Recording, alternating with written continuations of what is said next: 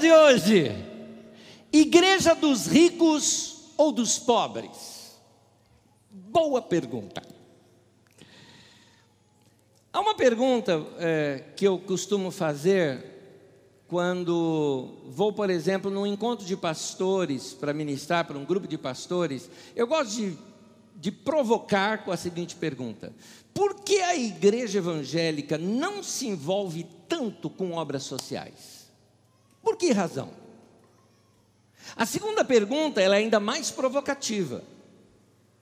A segunda pergunta é: por que estão mais preocupados com reunião de empresários do que em fazer obra social? Boa pergunta. E essa boa pergunta, a resposta é fácil, é essa mesmo que você está pensando. Reunião de empresários, você levanta oferta, tem entrada. Obra social só tem saída. É bem isso mesmo. Mas a terceira pergunta, ela é chave. Será que não tem algo errado com a nossa teologia? Será que não estamos pensando de maneira errada sobre o reino de Deus. Teologia é a nossa maneira de pensar sobre Deus e de pensar de como servir a Deus, de como fazer a obra de Deus e de como Deus se relaciona conosco. Isso é a teologia. Uma teologia errada, ou seja, pelos frutos você conhece.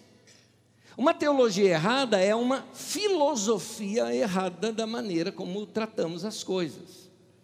Será que nós não desviamos um pouco do Evangelho? Será que nós não desviamos um pouquinho do propósito de Deus revelado nas Escrituras e revelado na pessoa de Jesus, da maneira como nós temos que viver no mundo? É interessante isso. Ah, Para entender isso um pouquinho mais, eu gostaria de, mais uma vez, voltar na história. Essa já é a décima primeira ou décima segunda, acho que é a décima primeira ah, mensagem de uma série sobre a história da igreja dos últimos 100 anos. Nós estudamos cada um dos movimentos que influenciam a igreja dos nossos dias. Já estudamos o movimento pentecostal, as igrejas renovadas, o movimento de jovens, a, a, o avivamento ali na igreja da Coreia através da oração, a igreja na China. Vimos diversas situações, os neopentecostais, teologia da prosperidade, esse movimento apostólico que tem na igreja hoje, ah, as células, igrejas em células e todos ah, ah, os métodos e modas que têm acontecido na igreja. E aqui eu queria puxar mais uma dessas, dessa, desses movimentos. Esse já é um movimento teológico. É um movimento teológico que ele surgiu na década de 70. Uh, e surgiu paralelamente na Igreja Católica e também na Igreja Evangélica. Primeiramente, falando da Igreja Católica, quando você volta na década de 60, naquela convocação do Papa João 23, quando ele fez ah, aquele, ah, aquele concílio do Vaticano II, ali trouxe muitos pensamentos para a igreja que alguns teólogos foram refletir sobre ele muito tempo mais tarde. Baseado então nas ideias do Vaticano II, um do, alguns dos teólogos, como Gutierrez, por exemplo, trouxe pensamentos sobre a missão da igreja com relação ao ser humano. Será que a igreja tem que realmente só indicar o caminho para o céu, ou a gente tem que ensinar esse povo a viver bem na terra também? Como é essa maneira que temos que tratar o ser humano? Ah, as situações que ocorrem de opressão sobre o povo, é uma responsabilidade da igreja também? Para o que a igreja tem como pregação de libertação para esse povo das suas opressões sociais? Esses pensamentos de Gutierrez bateu aqui no Brasil muito bem colocado através de Leonardo Boff, quando na década de 70 começou a ensinar bastante a, a, a igreja através de seus livros, mostrando uma maneira de nós fazermos uma releitura das escrituras sagradas com óculos mais nosso daqui, mais latinos, não é? É uma teologia latino-americana. Muito bem, na igreja evangélica aconteceu outra coisa. Em 72 houve o Congresso de Lausanne. Esse congresso foi uma convocação para evangelismo mundial através, aliás, foi em 74, a Conferência de Lausanne, organizado pela organização Billy Graham. Billy Graham foi o maior pregador do século XX que já teve. E esse irmão, um grande evangelista que era, convocou a igreja para repensar o evangelismo da igreja. O que a igreja estava errando na questão do evangelismo? E procurou ouvir teólogos do, do mundo inteiro. E nesse, exatamente nesse congresso, nessa conferência, os teólogos latino-americanos, africanos e asiáticos começaram a alertar a igreja que nós tínhamos uma igreja de pensamento eurocêntrico, ou seja, com pensamento europeu ou norte-americano. E era verdade. Eles denunciavam o seguinte: a igreja não enxerga as necessidades do povo do terceiro mundo, porque a igreja ela tem aprendido somente aos pés daqueles que foram colonizadores por cultura, inclusive. Então, por exemplo, hoje no Brasil, a maioria dos pastores são formados em seminários, os seminários, os livros dos seminários são livros escritos por quem? Por norte-americanos ou por europeus, ou seja, povos colonizadores, que só conseguem ver um, a, a, fazer uma leitura de um texto na perspectiva de um colonizador. Aí você pergunta: tem diferença isso, Anésio? Claro que tem. Eu vou te dar um exemplo. Um dos ídolos, vamos colocar assim, da igreja evangélica brasileira no Antigo Testamento é o tal Salomão. Salomão é o ídolo da igreja evangélica brasileira, né? Aqui em São Paulo, então, até templo de Salomão existe.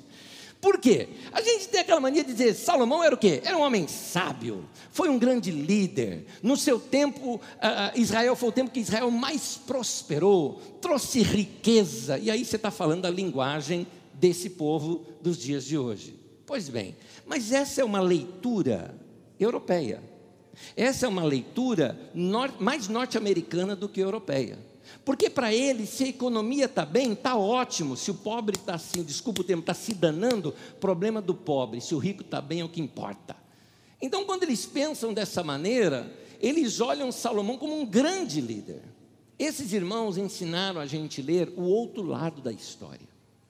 Quando fala que Salomão construiu muita coisa, eu pergunto: construiu com que dinheiro? E eu te falo, a Bíblia fala: dinheiro de imposto. Quem pagava imposto? O povão, nós, né?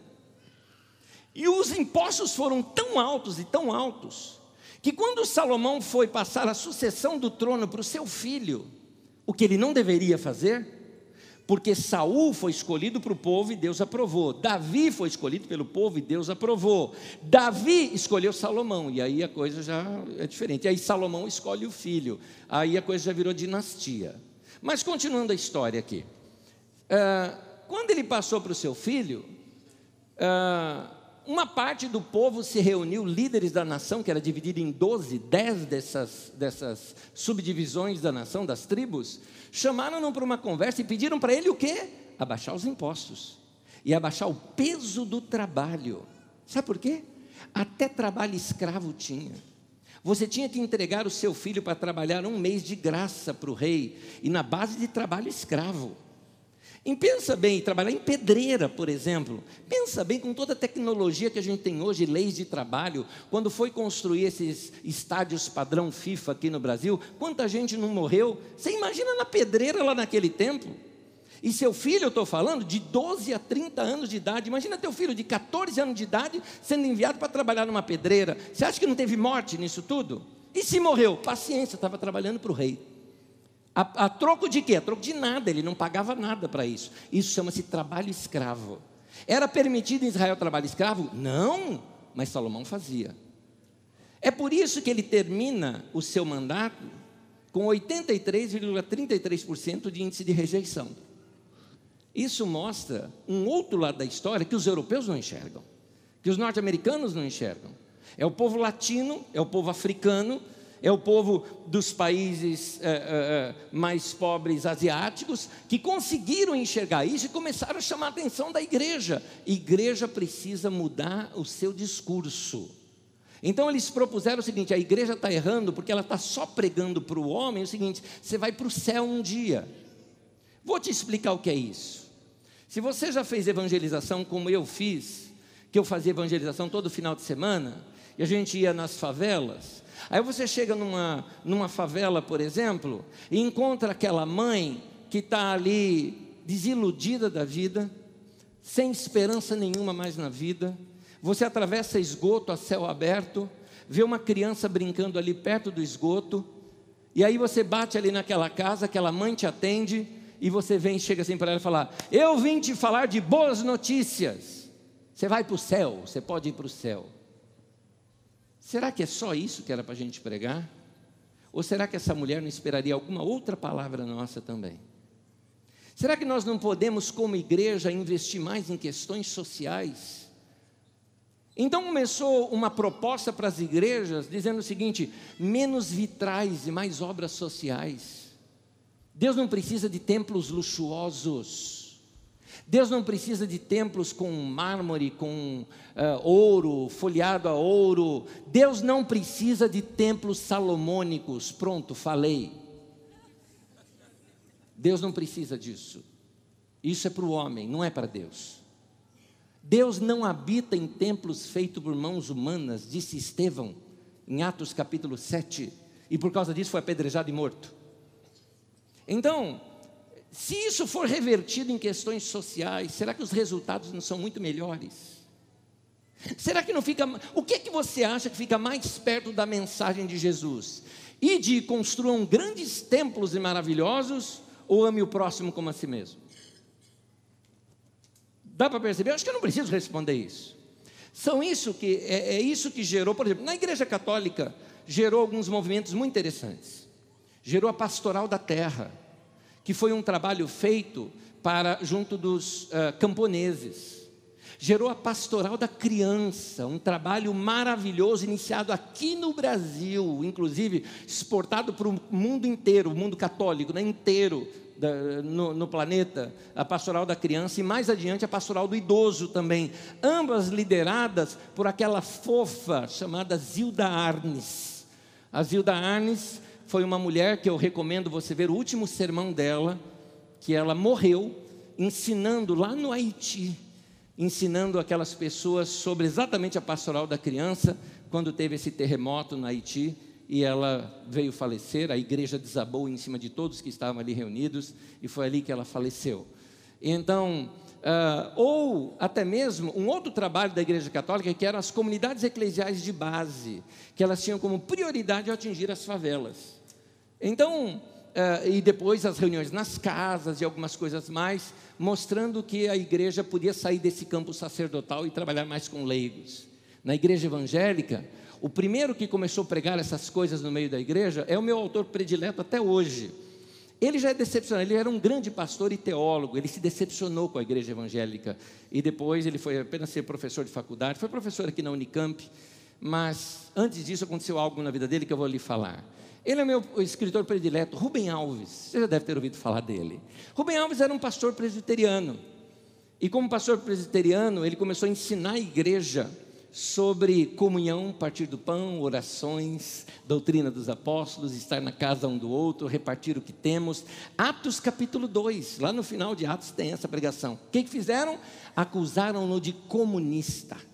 Aliás, hoje em dia virou moda, né? Se você defende os pobres, comunista, né? Então, não pode mais falar agora. Quer dizer, a igreja vai pregar o que então? Vai pregar só para os ricos? Por isso que eu estou perguntando: igreja dos ricos ou dos pobres? O que, que a igreja vai ser? Então, é, ele foi acusado e perseguido, por causa disso, precisou pedir asilo fora do nosso país e só retornou para cá quando essa situação no nosso país mudou. Então, a igreja perdeu muito. Ah, na época dessa perseguição toda, mas, graças a Deus, muitos irmãos mantiveram firmes e ensinando a igreja essas coisas. Agora, como eu analiso todos esses movimentos, eu analiso também seus erros. E o erro desse movimento, tanto católico quanto evangélico, foi muito grave. Eles pregavam muito coisas interessantes, eles pregavam uma reforma agrária, para que as, as terras improdutivas pudessem ser usadas por pequenos produtores. Eles pregavam ah, o cuidado com crianças, a melhora na área das escolas e dos ensinos. E a ideia toda de acabar com a fome no Brasil vinha da igreja, essa ideia. Acontece que exatamente do seio da igreja, no caso da igreja católica, das comunidades eclesiais de base, foi a base que surgiu um partido que defendia o direito dos trabalhadores aqui no nosso país, chamado Partido dos Trabalhadores. E aí a igreja acabou vendo neles a sua esperança. Então, o projeto Fome Zero, o projeto do Bolsa Família e alguns outros projetos eram todos ideias da igreja, levados adiante pelos nossos governantes. E o que, a igreja fez? Aí está o erro. Fez o que não deveria ter feito: se casar com a política. Igreja e política não dá certo. A igreja deve ser politizada, mas nunca politiqueira. Ela nunca deve entrar para dentro da política. A igreja errou perdendo aquele modelo bíblico que a gente tem do profeta. O modelo que a gente tem do profeta, qual é o maior dos profetas? Jesus mesmo disse, João Batista. E o que é que você vê em João Batista? Ele não estava no templo, ou seja, na, na religião que estava deturpada por causa de dinheiro da sua época, e ele também não estava nos palácios, ou seja, de pre, rabo preso, como dizia minha avó, com governo. Ele estava no deserto. E era lá que Deus falava com ele, e era de lá que ele mandava a sua palavra profética. A igreja ela tem que ficar assim, fora do sistema, para ela poder denunciar o sistema. Essa igreja, como se envolveu demais com a política, o que acontece é que quando vieram os escândalos de gente corrupta, o mensalão, o petrolhão, e tantos outros ãos, e tantas dinheiro na mala, dinheiro na cueca, né? dinheiro na meia, e tantas outras situações, é, é, eram tantas que a gente já nem sabia, mas já nem se escandalizava mais de tanta roubalheira que tinha. Toda essa mensagem da igreja foi para o mesmo lixo que o conceito desses políticos também teve entre nós. E por causa disso, não se fala mais dessas coisas. É por isso que a igreja hoje ela faz reunião de empresário, mas ela não faz reunião para falar para a igreja assim: vamos ajudar o pobre, vamos fazer um trabalho social. Pode contar quantas igrejas você conhece que tem uma obra social organizada. Não estou falando daquela coisa assim, não, vamos juntar aqui os irmãos e fazer um sopão e tal. Eu queria que você dar sopa para a pessoa hoje, amanhã ele está com fome de novo. Estou falando obra social que vai mudar a história daquela, daquela criança, daquela família, uma obra bem pensada. Quantas igrejas fazem isso? São poucas. Agora, quantas igrejas têm encontro de empresários? Quase todas. Parece que já tem que ser assim, por, por natureza. Então, não vamos jogar fora o bebê junto com a água suja do banho. Vamos jogar fora a água suja, mas vamos resgatar esse bebê. E esse bebê, eu não estou falando na pregação desses homens, eu estou falando na pregação dos profetas da Bíblia Sagrada e as palavras de Jesus, e são essas que eu quero ver com vocês hoje aqui. Vamos ver o que os profetas falavam? Vamos, venha comigo. Miqueias capítulo 6, versículo 8 diz assim: O que é que o Senhor pede de ti, senão que pratiques a justiça, ames a benevolência e andes humildemente com o teu Deus. É importante você saber antes que justiça na Bíblia Sagrada não é vingança.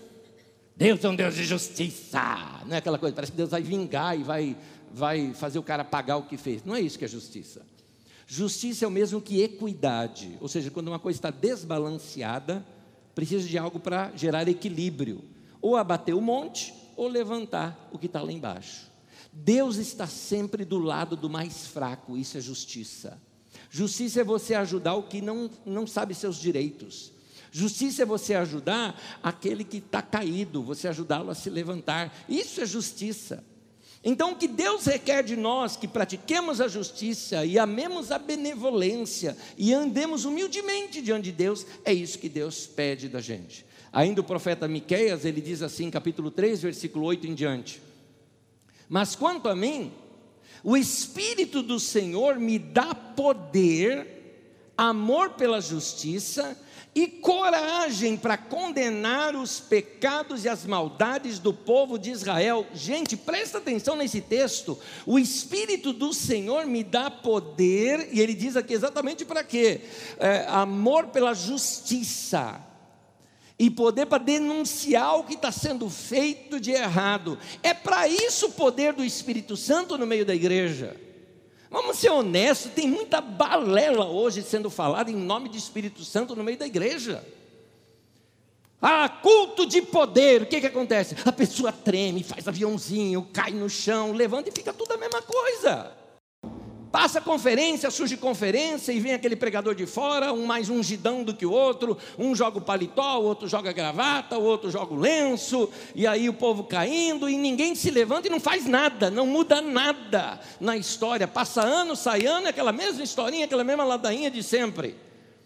Aqui o que o texto está dizendo é que o poder do Espírito Santo vem para proclamar justiça, para fazer justiça social, para mudar a história da vida das pessoas, para mudar a história da vida de pessoa que nem imaginava o que é sonhar. É isso que o poder do Espírito Santo vem sobre a vida das pessoas. Para mudar a história deles, é para isso. A igreja deve ser essa proclamadora de um tempo novo, de uma história nova para a vida das pessoas, que gera esperança no coração do ser humano. É para isso o poder do Espírito Santo. Mas também para denunciar tudo aquilo que é anticristo. A gente pensa em anticristo como um grande governante, um grande Big Brother, né, que vai surgir aí nos, nos últimos tempos. Meu irmão, você está perdendo. 1 João já dizia que o anticristo já estava no mundo, que homem que está vivo desde lá até hoje. Muitos anticristos tem por aí. O que é anticristo? Tudo que é contra Cristo. Tudo que é contra isso que ensina o amor a Deus e o amor ao próximo, tudo que vai para o egoísmo, tudo que gera essas coisas, isso é anticristo. Esse espírito do anticristo está por aí. Então a igreja combate isso com lançando luz, lançando palavra de Deus, denunciando os pecados da nação, os pecados dos governantes, os pecados dos pastores. Por que, que os pastores pararam de, de denunciar pecados de governantes? Porque estão de rabo preso com eles.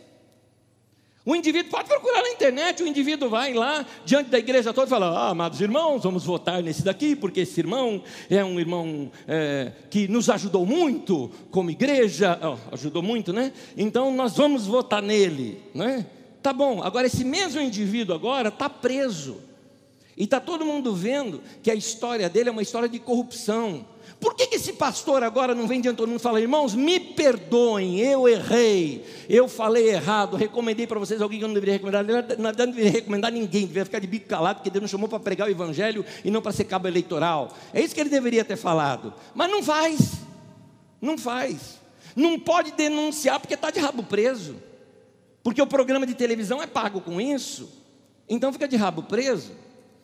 Então, cadê a igreja que denuncia essas coisas? Às vezes eu tenho visto mais em jornalistas e repórteres um espírito, vamos chamar assim, de denúncia, de clareza e de busca por esclarecer coisas que são feitas nos bastidores ocultos, do que pela igreja, porque na Bíblia Sagrada eram os profetas que faziam isso.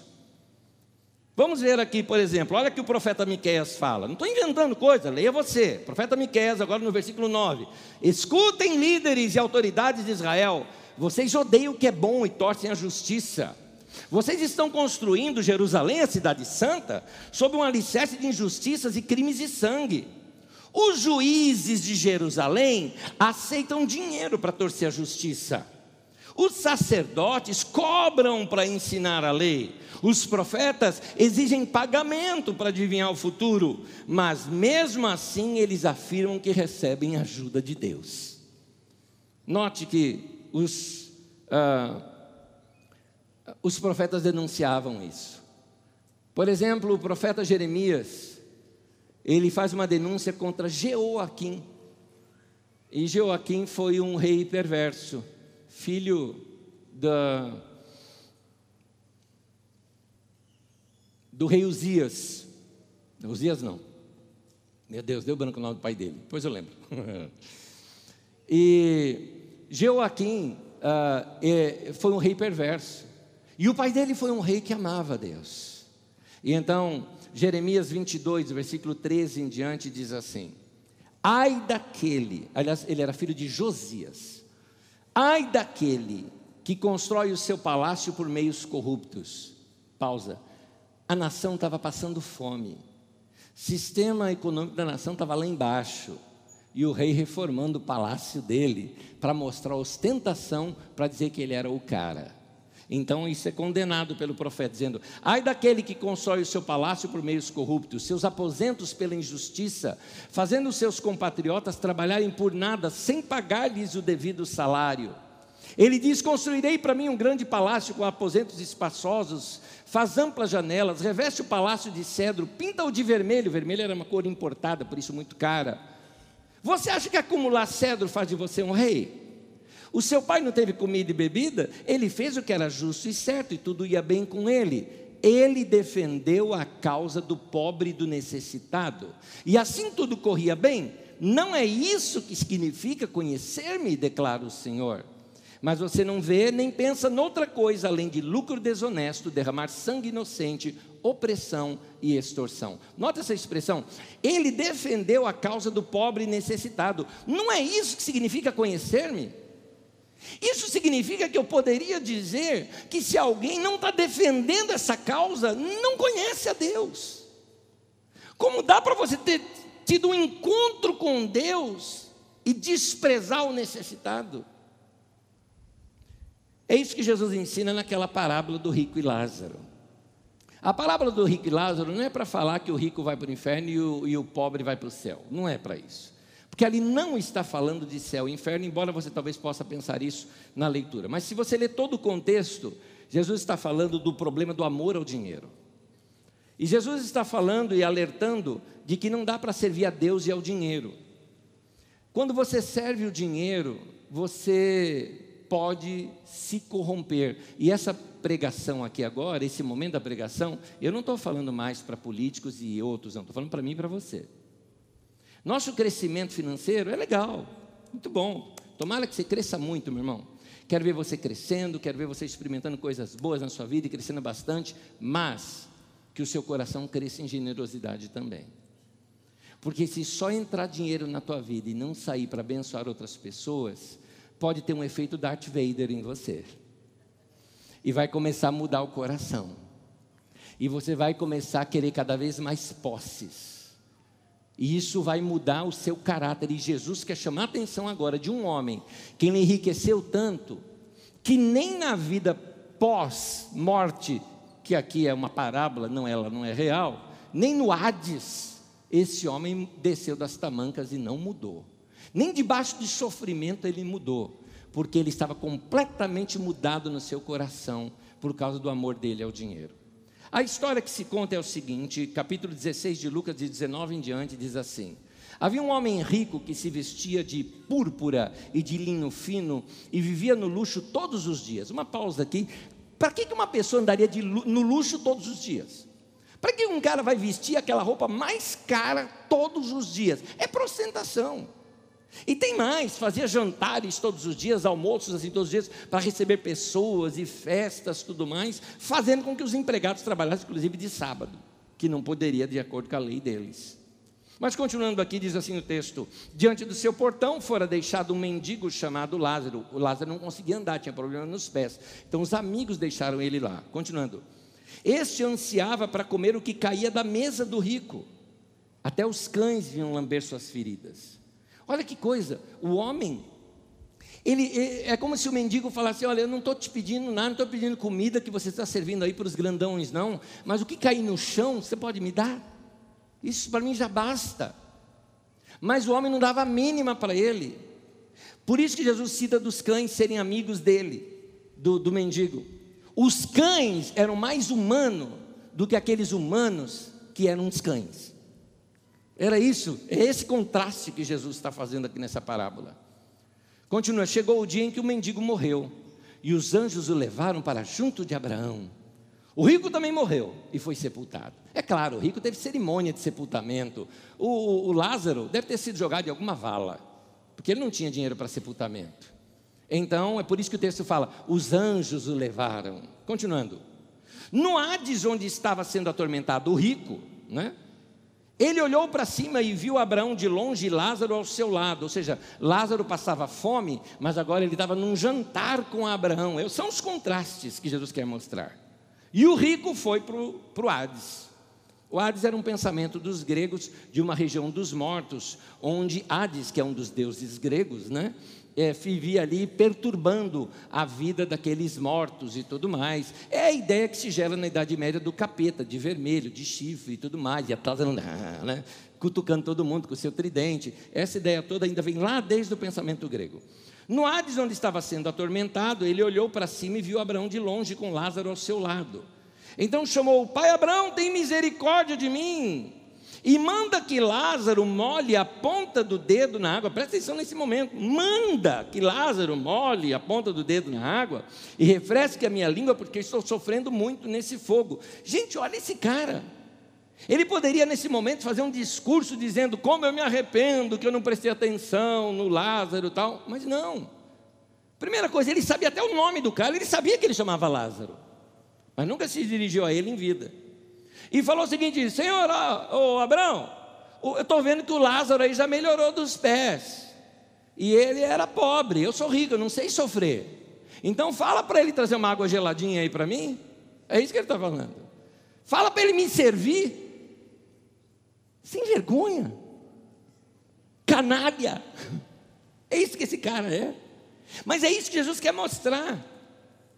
O que Jesus quer mostrar é que se eu e você, em vida, não fizermos obras sociais, não voltarmos o nosso coração em dividir coisas que nós temos, não ajudarmos pessoas necessitadas, o nosso coração começa a se corromper, nós vamos começar a virar bicho ruim, e nós vamos ficar igual esse homem aqui.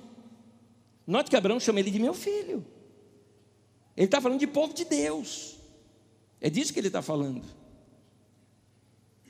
E aí a história continua. É, Abraão respondeu: Filho, lembre-se que durante sua vida você recebeu coisas boas, enquanto Lázaro recebeu coisas más. Agora, porém, ele está sendo consolado aqui.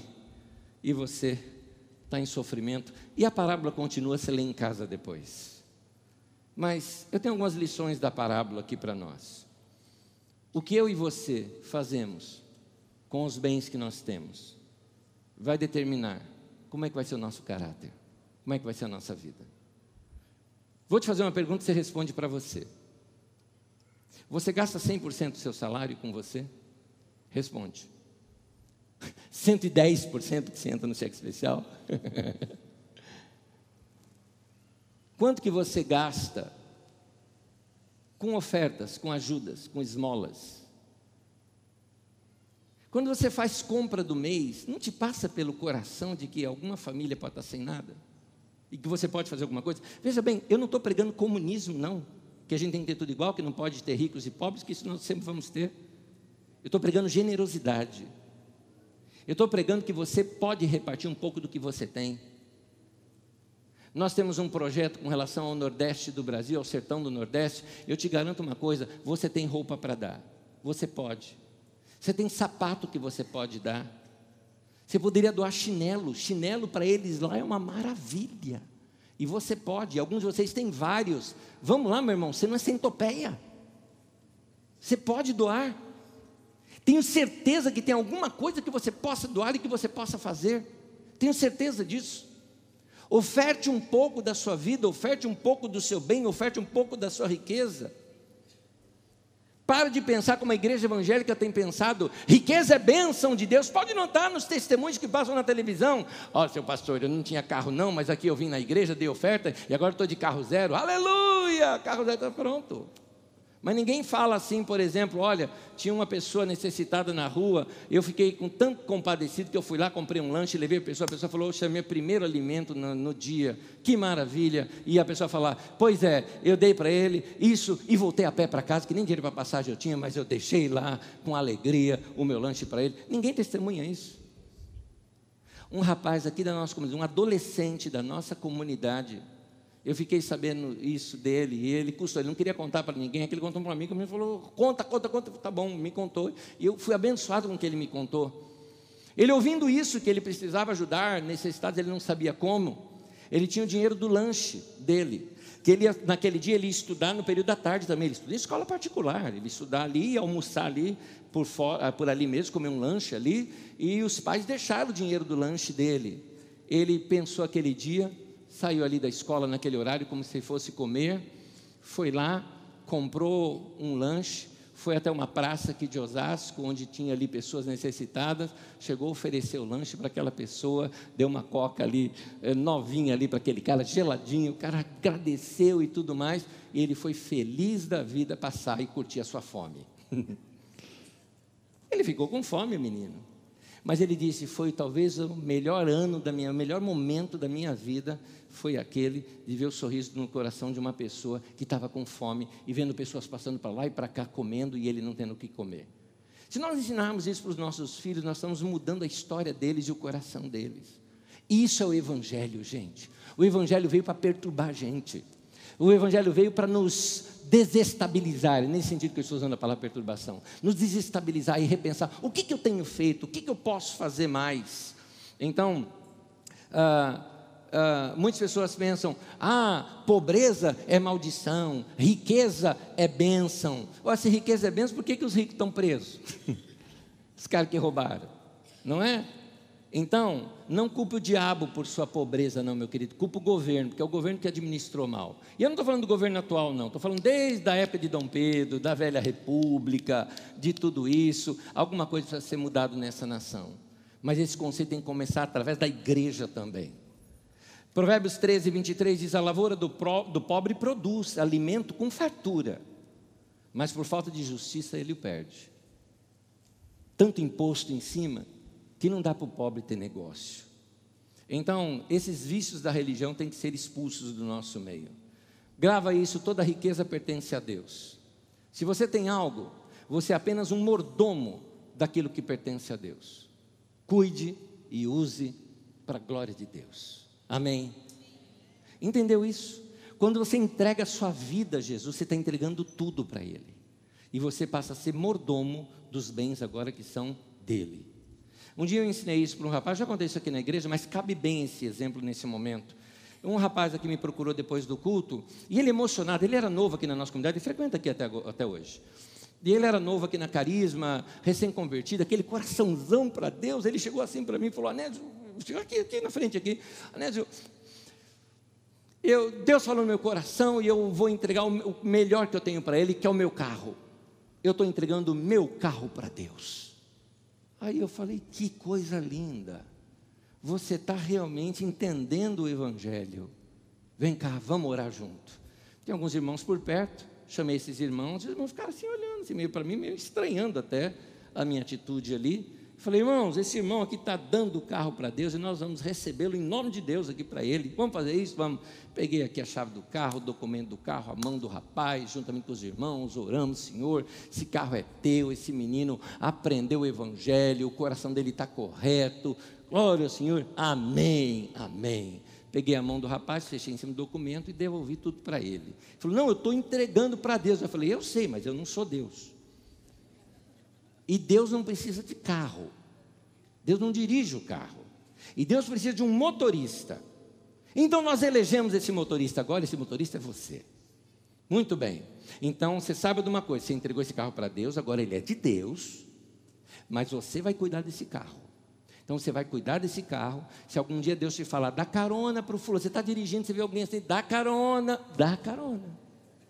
O carro não é teu, é de Deus. Você está saindo do culto no bem bom, o arzinho condicionado, tal, tal, os irmãos estão descendo lá para a estação, lá para pegar o busão. Chega para o irmão e fala: irmão, posso dar uma carona? Entra aí, o carro é de Deus. É isso. Você vai cuidar diferente dele. Já dirigiu do lado do motorista?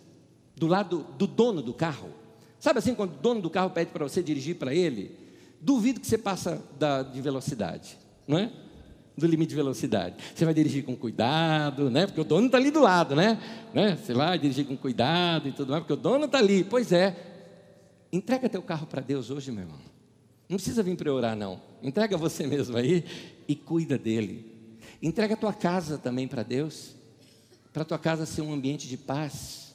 Entrega a tua televisão para Deus e seu computador para Ele também, para que não passe mais filme pornográfico ali. Estou pegando pesado, né? Pois é. São as sombras que precisam ser jogadas luz em cima. Entrega para Deus. Traz a santidade para dentro da tua casa. Entrega teu dinheiro para Ele, para que tudo que ocorra através da tua vida seja coisas santas. Entrega tudo, só que você administre e faça tudo, como diz aqui. Toda riqueza pertence a Deus. Se você tem algo, você é apenas mordomo daquilo que pertence a Deus. Cuide e use para a glória de Deus. Amém? Amém? É isso. Queridos, o dinheiro pode nos tornar insensíveis aos outros. Toma cuidado. Eu torço para que você cresça, é uma maravilha.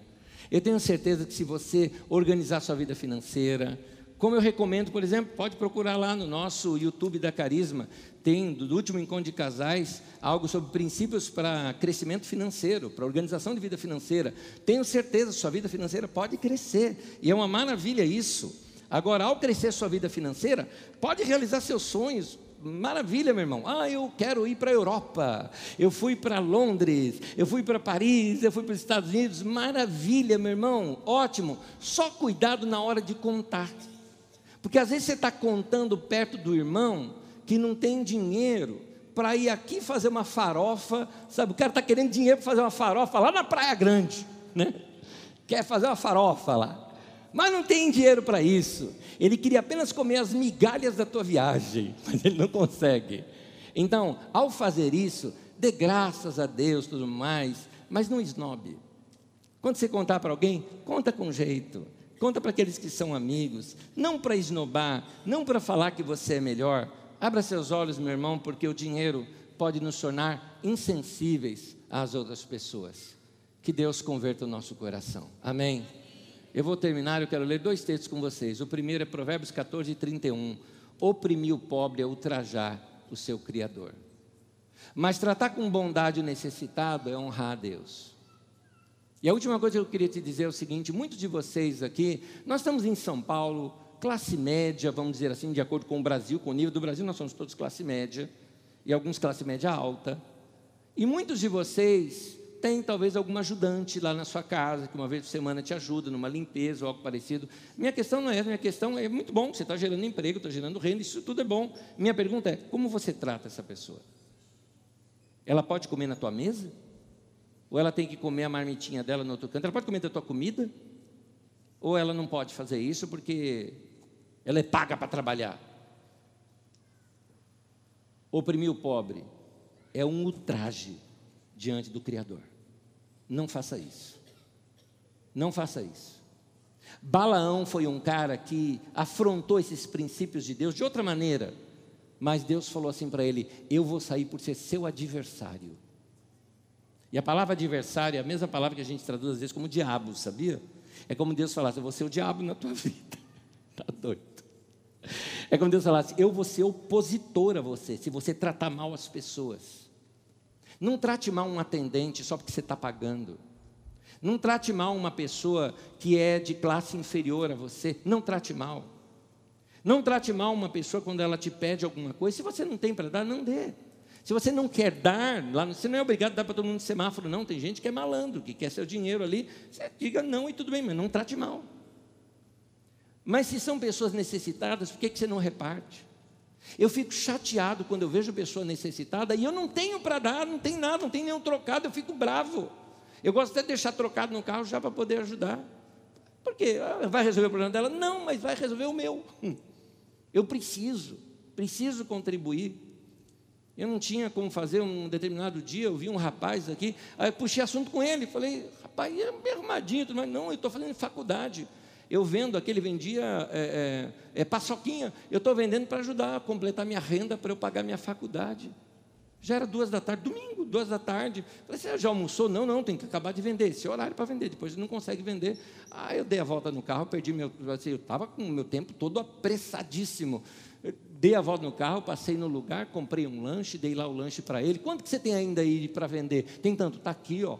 Quitei aqui você, não é? Mas se quiser continuar vendendo, porque eu não vou comer tudo isso paçoca. Não é? Então ajuda o rapaz, alguém fala, nossa, que generosidade, é, né? Generosidade, irmão, pensa bem. Se eu levo a minha família na mesma lanchonete, eu, assim, o que eu dei para ele era menos da metade. Olha quanto, olha quanto você, quanta coisa você pode fazer. Vamos ajudar pessoas. Amém. Vamos repartir um pouco do muito que Deus tem nos dado. Amém. A última coisa que eu quero falar, eu queria que você ficasse em pé comigo para nós terminarmos. Eu preciso dar uma palavra de equilíbrio aqui. Está faltando uma palavra aqui de equilíbrio na mensagem. Exatamente por causa do tema Igreja dos ricos e Igreja dos pobres. A palavra de equilíbrio é que não é pecado ser rico. Deus ama tanto o rico quanto o pobre. Ambos são necessitados da graça de Deus. E eu queria que você, meu irmão, que frequenta essa nossa comunidade, não fique constrangido se você é rico ou se você é classe média alta, não fique constrangido. É um direito do seu trabalho, nada de errado com isso. A minha palavra é que todos nós aqui, desde o mais desprovido de recursos até o mais provido de recursos, cresçamos em generosidade. Amém? Generosidade. Fui criado numa família que a gente tinha que fazer cultura de subsistência também, para completar ali a comida.